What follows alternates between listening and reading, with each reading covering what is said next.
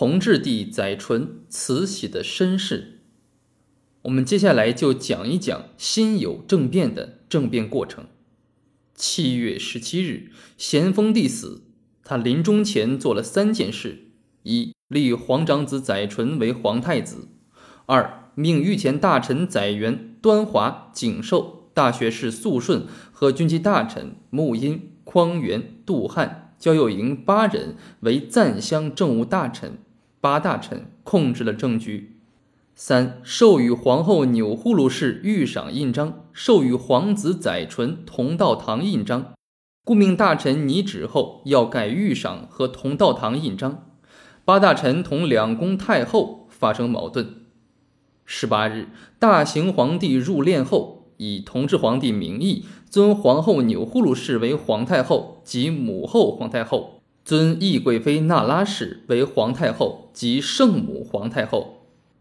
八月初一日，恭亲王奕欣获准赶到承德避暑山庄叩谒咸丰的子宫。在我的前半生中记载，相传奕欣化妆成萨满，在行宫见了两宫皇太后，定秘计选返京做部署。奕欣获准同两宫太后会面约两个小时。奕欣在热河滞留六天，尽量在肃顺等面前表现出平和的姿态，麻痹了顾命大臣。两宫太后与恭亲王奕欣破釜沉舟，死中求生，睿智果断，抢夺先机，外柔内刚，配合默契。恭亲王奕欣同两宫太后密商决策与步骤后，返回北京准备政变。此时，咸丰皇帝刚驾崩十三天。初五日，纯郡王奕轩为正黄旗汉军都统，掌握实际的军事权力。初六日，御史董元淳上请太后全理朝政，减亲王一二人辅弼的奏折。初七日。准兵部侍郎盛宝到避暑山庄，盛宝在下达谕旨不许各地统兵大臣赴承德祭奠后，奏请到承德哭祭，并率兵经河间、雄县一带兼程北上。十一日，就御史董元淳奏折所请，两宫皇太后召见八大臣，肃顺等以咸丰遗诏和组织吴皇太后垂帘听政故事拟旨驳斥。两宫皇太后与八位赞襄政务大臣激烈辩论，八大臣萧萧质辩，已无人臣礼。在《岳曼堂国事日记》中记载，肃顺等人肆意咆哮，声震殿壁，天子惊怖，至于涕泣，一逆后衣。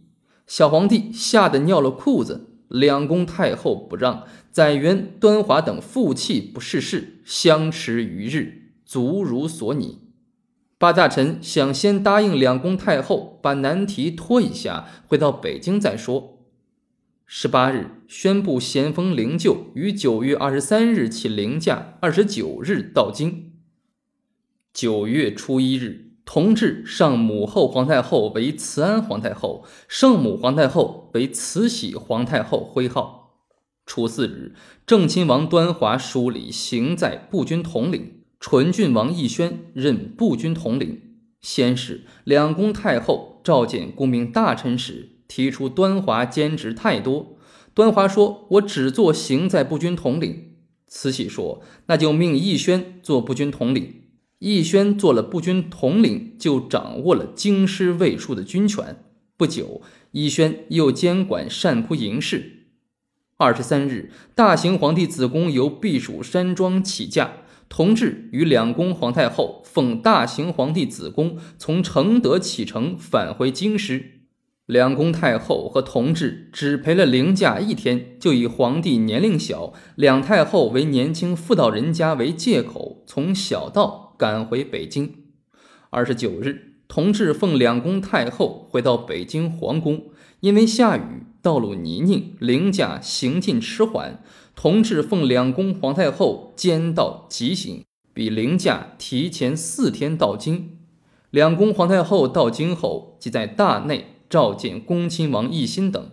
三十日发动政变，同治与两宫皇太后宣布，在承德预先由纯郡王奕轩善就之谕旨，宣布载元等罪状：一、上年海疆不敬，京师戒严，总由在世之王大臣等筹划乖张所致。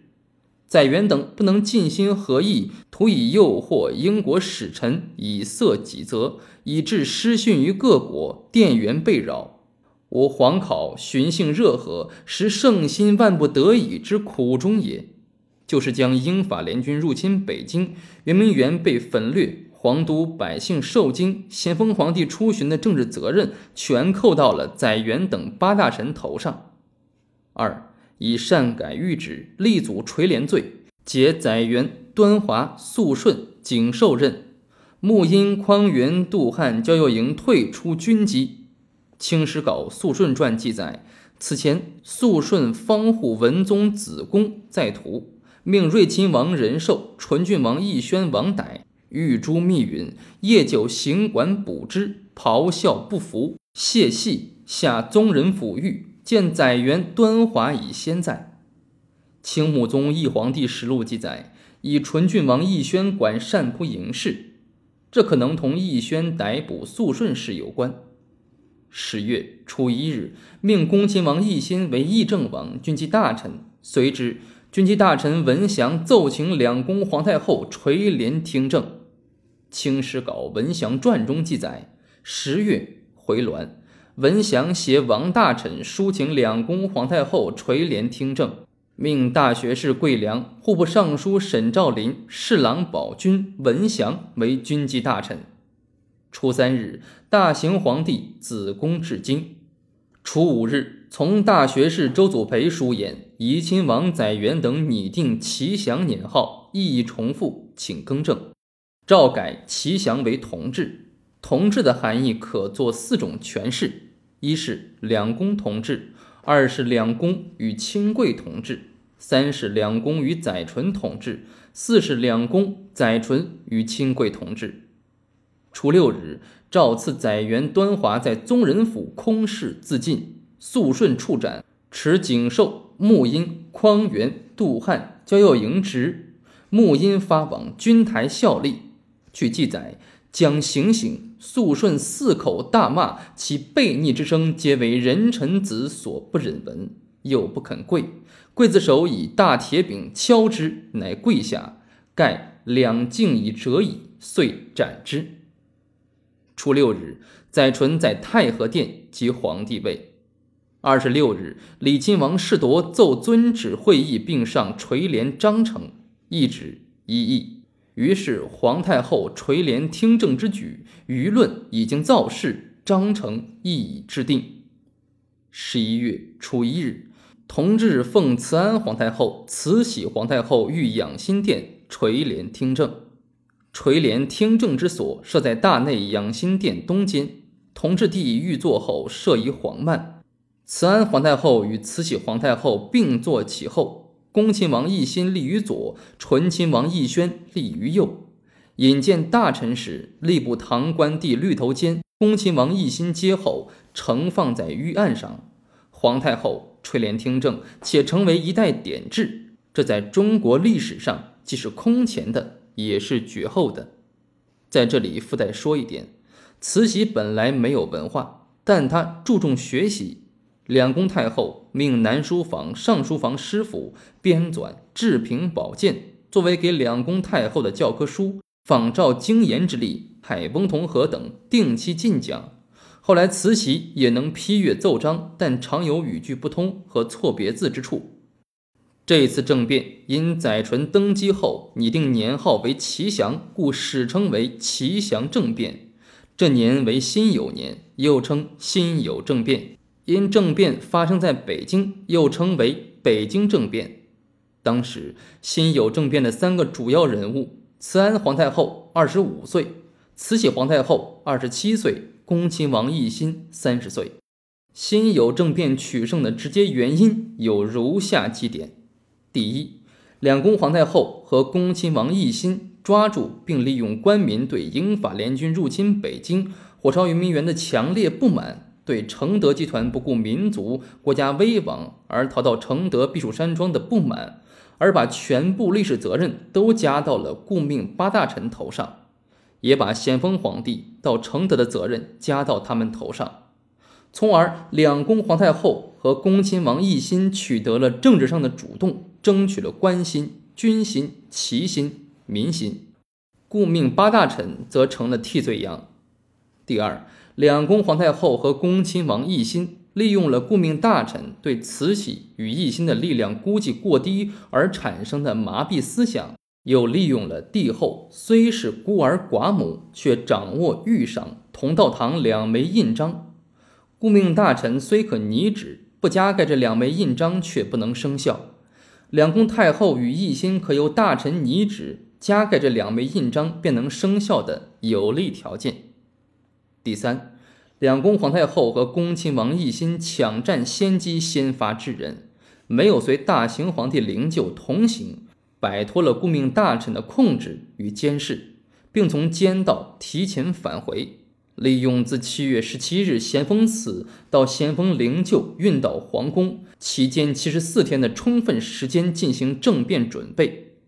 原定九月二十三日起灵驾，二十九日到京，因下雨道路泥泞。而迟至十月初三日到京，比原计划晚了四天。两宫太后于二十九日到京，三十日政变，时间整整差了三天，这为他们准备政变提供了时间与空间，打了一个时间差与空间差。第四，两宫皇太后与恭亲王奕欣意识到并预感到，这是他们生死存亡的历史关键时刻。唯一的出路就是拼个鱼死网破。慈禧曾封闻咸丰帝生前肃顺等建议他仿照汉武帝杀其母留其子的钩弋夫人的故事，免得日后皇太后专权。这个故事在《汉书外戚传》中有所记载。汉武帝宠幸钩弋夫人赵婕妤，欲立妻子，以年至母少，恐女主专肆乱国家。赵婕妤遭汉武帝谴责而死。汉武帝临终前立赵婕妤子为皇太子，以大司马大将军霍光辅少主，是为汉昭帝。但是咸丰帝没有像汉武帝那样做，而是用御赏和同道堂两枚印章来平衡顾命大臣两宫太后之间的关系，并加以控制。结果，这两枚印章被两宫皇太后所利用。打破了初始的权力平衡结构。辛酉政变是军权与相权的一次大的冲突，表现了两宫皇太后和恭亲王奕欣的聪明才智。它的重大结果是清朝体制的一个大改变。经过辛酉政变，否定了赞襄政务大臣，而由慈安皇太后与慈禧皇太后垂帘听政，这是重大的改制。辛酉政变后。恭亲王奕欣为议政王，这是当年睿亲王多尔衮辅政的再现，但有一点不同，既由帝印贵族担任议政王军机大臣，又由两宫太后垂帘听政，这样皇权出现二元：议政王奕欣总揽朝政，皇太后总裁议定。这个体制最大的特征是皇太后与奕欣联合主政。后来逐渐演变为慈禧独揽朝政的局面，随之产生一个制度：领班军机大臣由亲贵担任，军机大臣满洲两人，汉人两人，在同治朝大体维持了这种五人军机结构的局面。辛酉政变就满洲贵族而言，主要是宗族贵族同帝宁贵族的矛盾与拼杀。两宫皇太后，特别是慈禧皇太后。主要利用和依靠帝印贵族打击宗室贵族，取得了胜利。同治皇帝在辛酉政变后，内有两宫皇太后垂帘听政，外有议政王奕心主政，从而开始了同治新政。